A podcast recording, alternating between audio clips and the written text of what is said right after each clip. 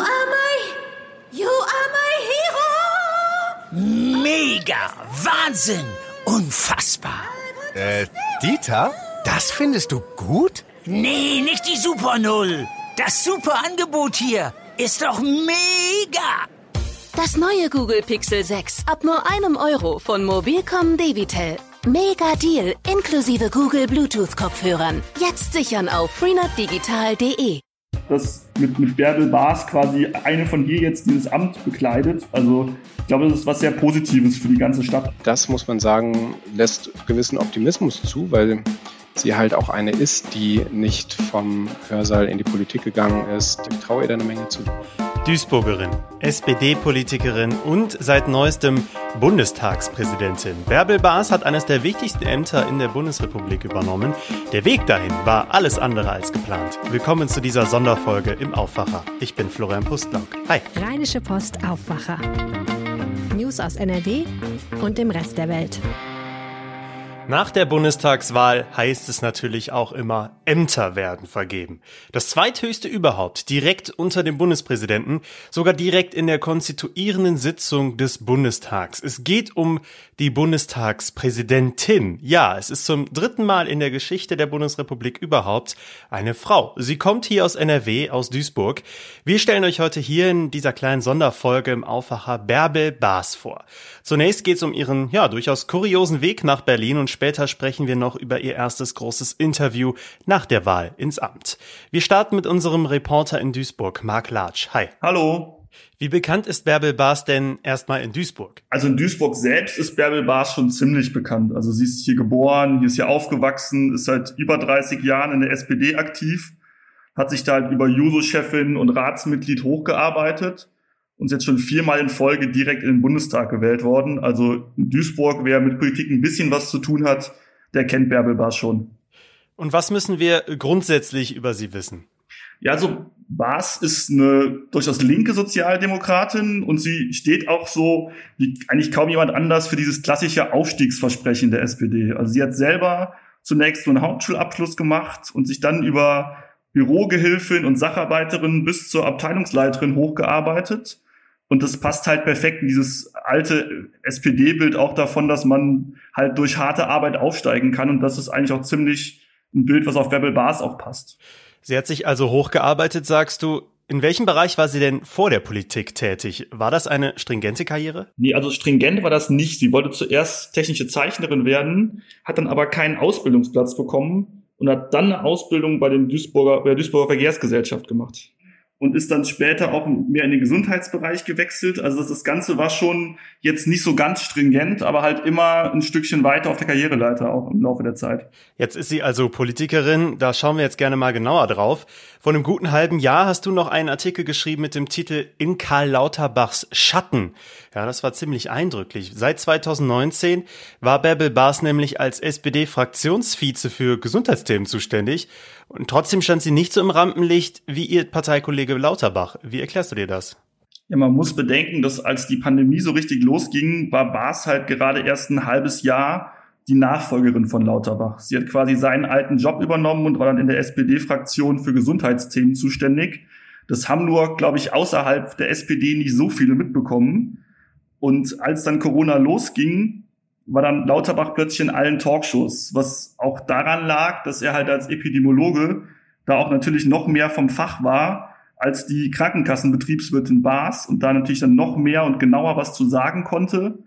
Das lag aber mit Sicherheit auch daran, dass Lauterbach, wie man ihn kennt, äh, einfach auch jede Anfrage annimmt. Also er ist halt auch ein Politiker, der wirklich sehr medienaffin ist und in jede Talkshow geht und das vielleicht auch noch mehr macht als Bärbel Baas. Und deswegen war er eben dann auch noch bekannter und niemand wusste, wer in der SPD eigentlich für diese Themen zuständig ist. Es kam ja auch durchaus überraschend, dass SPD-Fraktionschef Rolf Mützenich Bärbel Baas als Präsidentin des Deutschen Bundestags vorgeschlagen hat. Wie hast du das aufgenommen, als klar wurde, Bärbel Baas wird nominiert? Ja, ich war zunächst mal sehr überrascht, weil das hier auch vor Ort, glaube ich, niemand so erwarten konnte. Und ich glaube auch, dass das Bärbel Baas selber nicht so erwartet hat. Sie hat ja auch in ihrer ersten Rede als Bundestagspräsidentin erwähnt, dass sie nicht selbst den Finger gehoben hat, sondern Ja gesagt hat, als sie gefragt wurde. Und das zeigt ja auch schon mal, dass sie jetzt, glaube ich, nicht schon monatelang auf diesen Job hingearbeitet hat, sondern einfach jetzt, als dann wohl auch eine Frau gesucht wurde für diesen Job, dann eben da war und dann die erste Kandidatin war, die gefragt wurde. Wie sie selber damit umgegangen ist, das besprechen wir später hier im Aufwacher. Jetzt erstmal zur Wahl selbst. Sie wurde mit 576 Ja-Stimmen, 90 Nein-Stimmen und 58 Enthaltungen gewählt. Was hast du aus ihrer Antrittsrede mitgenommen, außer dem Fingerzeig?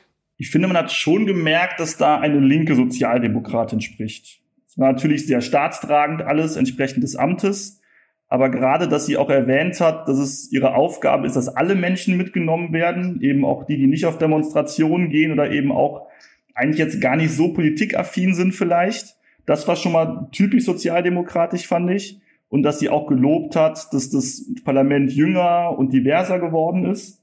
Und eben der Verweis darauf, dass doch die Bundestagsdebatten nach ihrem Wunsch ein bisschen in allgemein verständlicherer Sprache geführt werden sollten und auch die Gesetzentwürfe in die Richtung gehen sollen, waren schon typisch sozialdemokratische Ansätze. Was ich noch sympathisch fand, als sie dann auch ihre Heimatstadt erwähnt hat, und da hat man auch diese, diese ehrliche Freude darüber gemerkt, dass sie wirklich jetzt irgendwie die erste Duisburgerin ist, die es so weit geschafft hat in so einem Parlamentsamt. Und das fand ich, sie kam relativ locker und sympathisch rüber, fand ich. Ja, Stichwort Duisburg. Sie ist nicht die einzige Duisburgerin im Bundestag. Du sagst auch gerne mal, die Berliner Republik ist jetzt auch eine kleine Duisburger Republik. Wie meinst du das?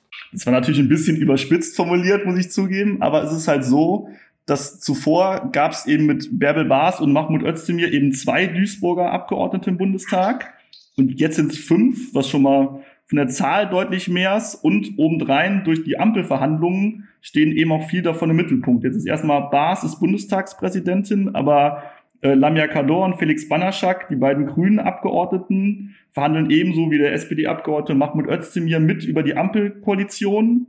Sogar der äh, Duisburger Oberbürgermeister Sören Link ist angereist nach Berlin, um zu verhandeln. Also so viel Einfluss ist man hier in Duisburg nicht gewohnt. Und deswegen ist es schon was Besonderes, dass da so viele Duisburger Politiker auch in der ersten Reihe mitarbeiten in Berlin. Und natürlich wichtig, wie haben die Duisburger denn selbst die Wahl von Baas aufgenommen? Also ich habe jetzt noch nichts von negativen Reaktionen mitbekommen. Natürlich ist man hier auch auf den offiziellen Stellen in der Stadt noch bei vielen Bürgern auch einfach happy darüber, dass irgendwie eine Duisburgerin das geschafft hat. Die haben auch die Tage einen, einen Leserbrief bekommen, der einfach nur die pure Freude darüber ausgedrückt hat, dass mit, mit Bärbel Baas quasi eine von hier jetzt dieses Amt bekleidet. Also ich glaube, das ist was sehr Positives für die ganze Stadt auch.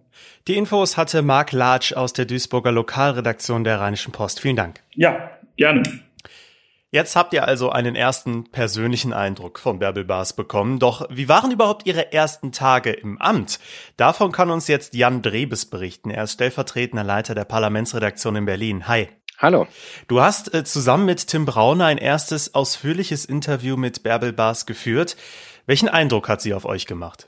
Ja, eine Frau, die noch so ein bisschen geplättet ist von diesen ganzen Ereignissen, die sich da in Berlin dann vollzogen haben. Denn sie ist nach Berlin gereist, gar nicht mit dem Wissen, dass sie Bundestagspräsidentin werden soll.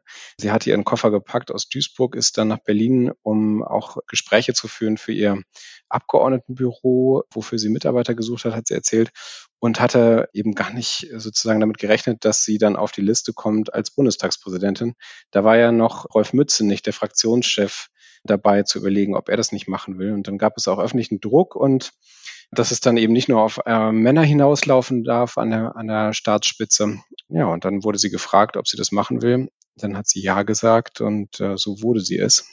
Und war dann, als wir das Interview führten, zwei Tage später in ihrem Büro auch noch so ein bisschen gar nicht neben der Spur, würde ich sagen. Sie hat da schon sehr schnell reingefunden, aber sie freute sich dann auch wieder auf Duisburg und zurückzufahren und erstmal so ein bisschen durchzuatmen, hatte ich den Eindruck. Sie ist die erst dritte Frau, die dieses Amt der Bundestagspräsidentin in der Geschichte der Bundesrepublik übernehmen darf. Wie geht sie damit um? Ja, das, das fand ich ganz interessant, weil natürlich ist sie gewissermaßen als Quotenfrau ins Amt gekommen, wenn man das so despektierlich ausdrücken will. Kritiker tun das jedenfalls. Ähm, die sagen, naja, äh, nur weil sie eine Frau ist, ist sie da jetzt, weil eben dieser Druck da war, dass die Staatsspitze nicht nur männlich besetzt sein darf.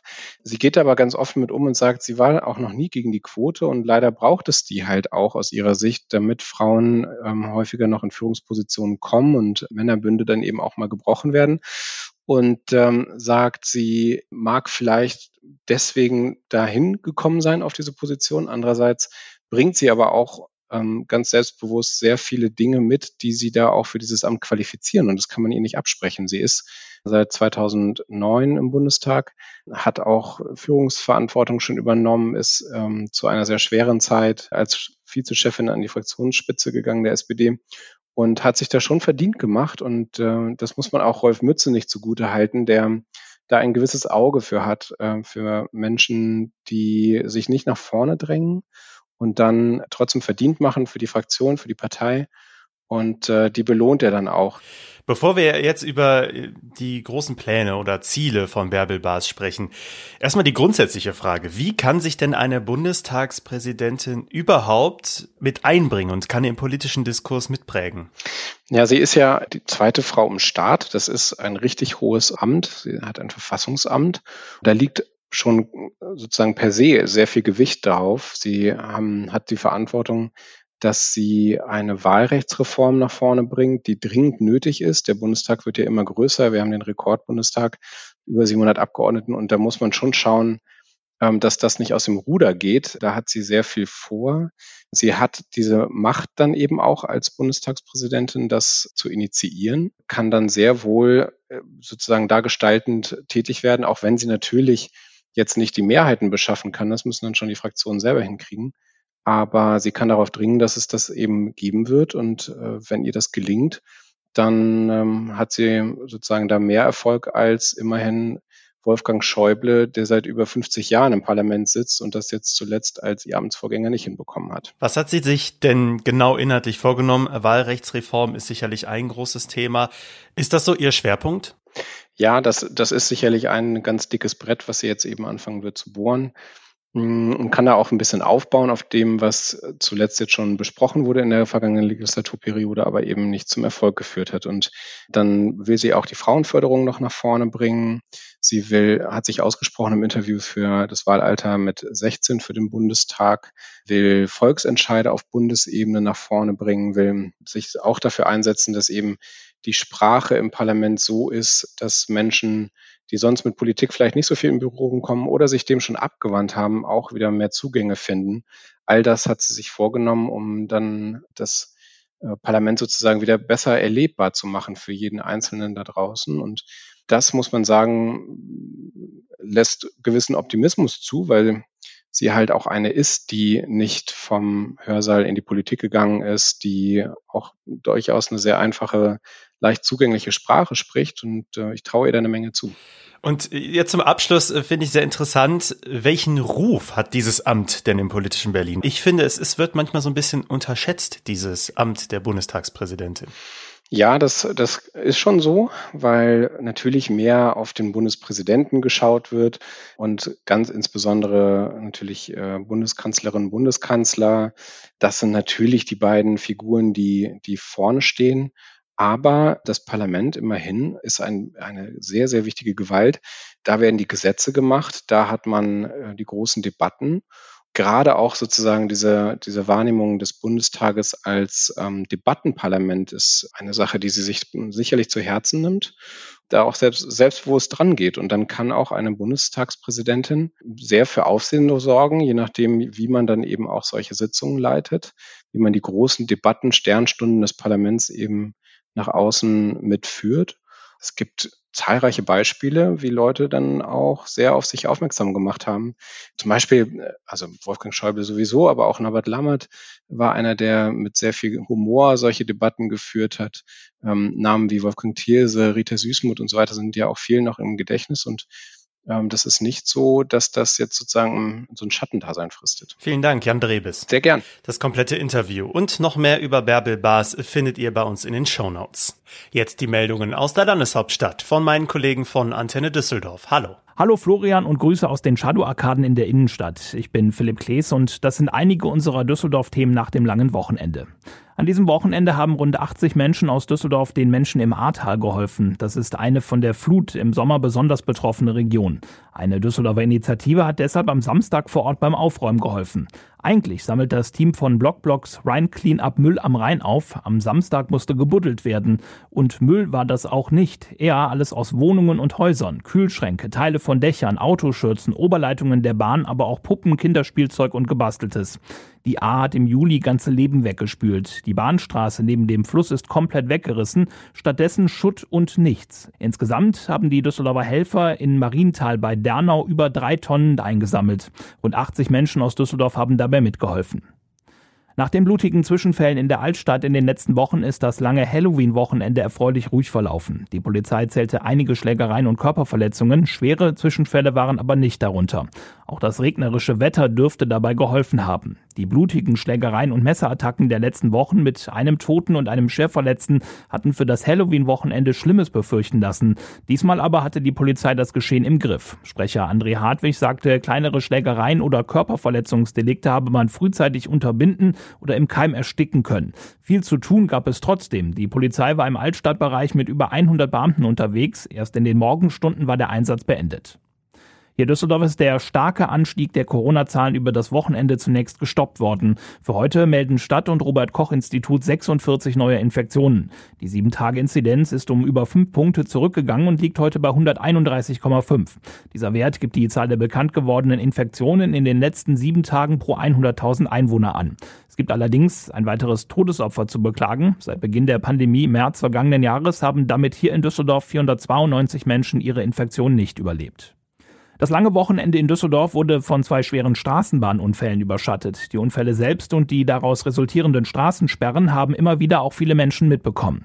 Am Freitag wurde ein 40 Jahre alter Mann von einer Bahn auf der Graf-Adolf-Straße erfasst und lebensgefährlich verletzt. Gestern geriet dann ein 62-Jähriger aus Oberbilk unter die Bahn der Linie 706. In beiden Fällen gab es bei den Unfallopfern jeweils lebensgefährliche Verletzungen. Die Straßenbahnfahrer erlitten einen Schock. Am Freitagabend war ein 40 Jahre alter Mann unvermittelt auf Höhe der Pionierstraße auf die Gleise getreten. Hier wurde er von einer Bahn der Linie 709 erfasst. Der Mann wurde unter der Bahn eingeklemmt. Eine Ärztin, die zufällig vor Ort war, übernahm die Erstversorgung.